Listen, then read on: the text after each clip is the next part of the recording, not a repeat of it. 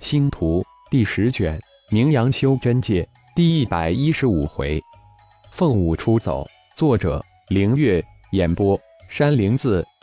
始元星县处于一片沸腾之中，人人脸上都洋溢着久违的喜悦。震撼的消息更是漫天飞扬。传闻身陨与九幽老怪绝杀秘宝的星光盟大长老浩然，并没有身陨，只是被重创。而且还将九幽老怪的绝杀秘宝收取。不仅仅于此，传闻九幽杀手盟的杀人魔器九幽锥也全部被其收取，一个不留。九幽老怪就是被重创恢复后的浩然长老，出其不意通过星光剑阵围困，最后自爆而亡。这个星光盟的浩然长老如此厉害，远远超越了修真盟的众大佬。除了那些个不出世的神仙之流，合体之境当之无愧第一人。星光盟有如此高手坐镇，谁也不敢染指了。星光盟扬名不远了，可惜就是太小了点。你们不知道吧？这个星光盟的浩然长老也修炼成功了九幽老怪的虚空秘典，否则不可能灭杀九幽老怪。始元星的传送阵也在整个修真界的期待、焦急、观望等等复杂的情绪中再次启动。修真界大大小小的派、宗、门、盟都蜂拥而入。修真盟在始元星传送阵启动后，第一时间发布了一个振奋人心的信息：祸害几千年之久的九幽杀手盟第一凶人九幽老怪。被修真盟元始城北区众大佬以及整个始元星修真者联合绞杀九幽杀手盟，正式宣告被灭亡了。官方的消息虽然流传很广，但九幽老怪被灭杀的真实内幕却如实境一般被大大小小的修真界门派所掌握，而且非常的详尽。同时，关于星光盟的一切消息。特别是星光盟大长老浩然的一切消息都被每一个门派的核心所掌握，资料十分的详实，几乎是人手一份。浩然自以认为很隐秘的事情，也慢慢被一点一点的挖掘出来，一份份资料让众修真界的掌权者看得心头巨震。这个浩然真是个传奇，一个从神罚之域而来的传奇。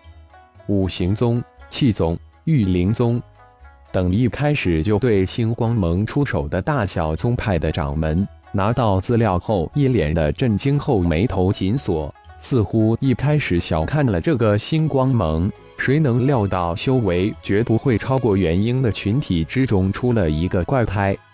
武神宗、纯阳宗的两大宗主得到消息后，脸上表情无比的丰富，先是震惊，接着叹息。最后一脸的落寞，如此好的机会竟然没能把握住。不过还好，还有一点点机会。星光盟长老浩然如同一颗突然升起的耀眼新星，一下子占据了修真盟每一个修真者的眼球。浩然二名一下子变得炙手可热，而且这个热度正以奇快的速度飞升。星光盟也如日中升。但在众多有名门大派之中，能入法眼的只有星光盟的浩然。小的小能再小的星光盟，在他们眼中还不能占有一席之地。在他们的资料之中，星光盟整个加起来才几百人，根本就不够看。他们那里知道，星光盟真实的人数远远超出现在众人眼中的这个小的可怜的数目。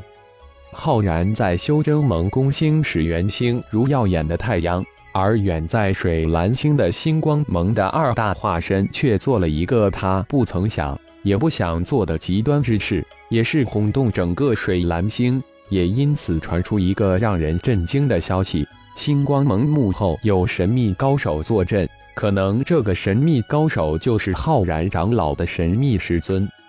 在浩然带领星光盟二大宗的宗主前往始元星后的一个月，水蓝星的三大门在一些幕后势力的推动下，在一个风高夜黑的夜晚，对蓝星城星光盟总部发动了一场声势浩大的歼灭战。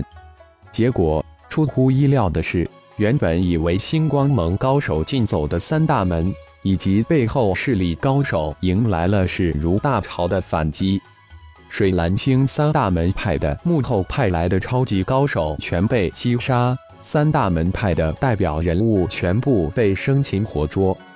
水蓝星的三大门派在事情败亡后，迅速找到修真盟驻水蓝星的官方代表，希望能通过赔偿达成和平解决此次事情。原以为浩然走后，星光盟无高手。修真盟的官方代表高调的出面协调，想以镇住无头的星光盟，却不想一个星光盟的神秘高手突然出现，以无上强势将众修真盟的官方代表吓得屁滚尿流，落荒而走。在星光盟神秘高手的带领下，星光盟以秋风扫落叶之势，将水蓝星三大门连根拔起。最后将三大门收入星光盟下，整个水蓝星不到一个月就落入星光盟之手。